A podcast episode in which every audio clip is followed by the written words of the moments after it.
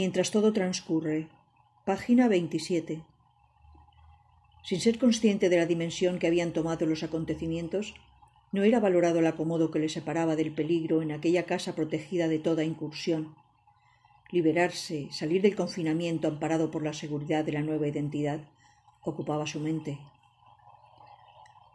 La vida no le esperaba, pero Klaus rectaba tras ella como un moribundo intentando arañar al tiempo.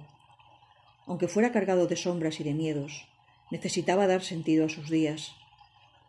A veces la conciencia le martilleaba ante el descarado desdén que mostraba hacia Ana. ¿Qué me cuesta ser un poco amable? pensaba, a pesar de los insultos a los que últimamente encontraba justificación y del evidente desprecio reiterado que le profesaba Ángela. Página 284. En las largas noches cuando el viento silbaba rencoroso al otro lado, Mirta, en la ancha soledad de su cama inmensa, soñaba con acurrucarse en el hueco cálido del cuello de aquel hombre bueno que nunca la podría hacer su esposa. Las lágrimas furtivas, por libre, acudían sin permiso convirtiendo en humano aquel corazón que siempre había sido impermeable. Sucumbió a los momentos débiles y socavó su carne ávida animada por su recuerdo, envuelta en aquella emanación de fugaces deslices de su mente que había claudicado, incapaz, envenenada de extravío. Era doña Aurora la única que la visitaba en el hospital y velaba por ella desde que su esposo le confesara su existencia, pidiéndole que la ayudara en lo que pudiera para que no acabara sus días en la soledad más absoluta. Doña Aurora no dudó en acudir a confortarla, dedicándole todo el tiempo posible sin reparar en consideraciones ni prejuicios. Las conversaciones profundas, crudas, entre aquellas mujeres diferentes fueron el único bálsamo para Mirta, encerrada y abnegada en la cárcel de aquel cuerpo, aval en su paso por la vida. Ninguna bajó la vista cuando hablaron abiertamente de temas espinosos que ambas afectaban. En ningún momento el arrepentimiento afloró como arma redentora. Ninguna contempló la opción porque no le salió de las entrañas. Página 444. A unos metros detrás de él y amparada por el velo de la oscuridad, Silvana, a la que conoció siendo una niña rebelde y descarada que más de una vez le hizo burla sacándole la lengua, sentada en una piedra como acostumbraba hacer después de cenar para escuchar los sonidos de la noche, observaba la luna. También a ella la ocupaban tribulaciones de otro índole, Silvana, arrepentida del desdén con que le había tratado siempre y que disimuló pronto para no herir a su hermana, reconoció que aquella inclinación, esa animadversión injustificada, se había transformado en respeto, en una extraña admiración hacia un hombre cabal que representaba todo lo que ella odiaba.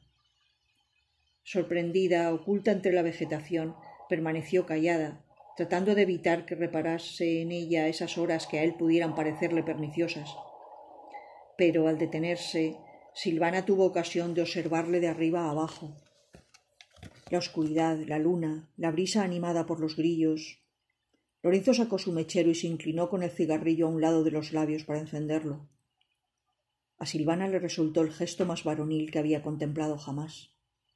Mientras el aroma del tabaco la embriagaba, reparó en su perfecto perfil anguloso dibujado por la luz de la luna.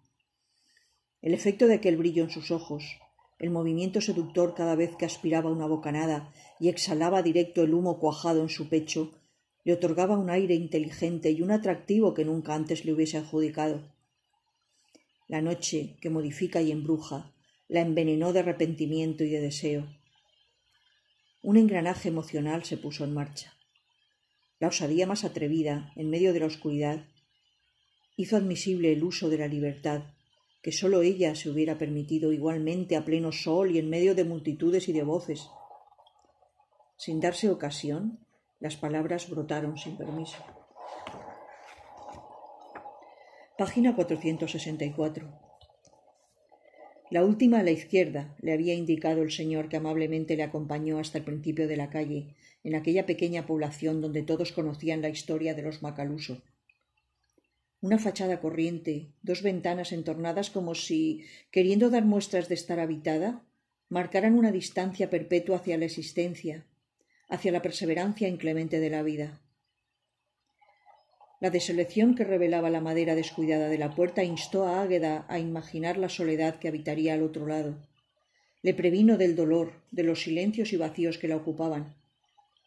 Una sacudida la sacó de su recogimiento y la distrajo de sus cavilaciones, animándola a golpear con los nudillos dos veces la puerta. Sin hacerla esperar, la sombría ranura precedió a la mirada triste, que no osca. Un olor a manzanas maduras y silencio la embriagó desde el escalón del umbral. Aunque con recelo, el anciano la recibió sin distancia. No la miró con, con extrañeza ni todo lo contrario. Aquel hombre de aspecto indefenso y faz insegura dejó que la pausa ocupara un espacio teñido de sensaciones fuertes que cogían desprevenida a Águeda. Como subida en una atmósfera que prometía un paso atrás en el tiempo, atravesó el peldaño, algo turbada, predispuesta a encontrar un lugar ensombrecido por el rencor. Halló una quietud amable acorde al semblante apacible y dulzón del viejo. En sus ojos se cruzaban la serenidad y la curiosidad. El rostro ceñudo que ella esperaba encontrar nada tenía que ver con aquella expresión de bondad en la mirada. Sus ojos, entornados por el azote de la luz, no daban muestras de contrariedad ni desagrado, sí de sorpresa y confusión.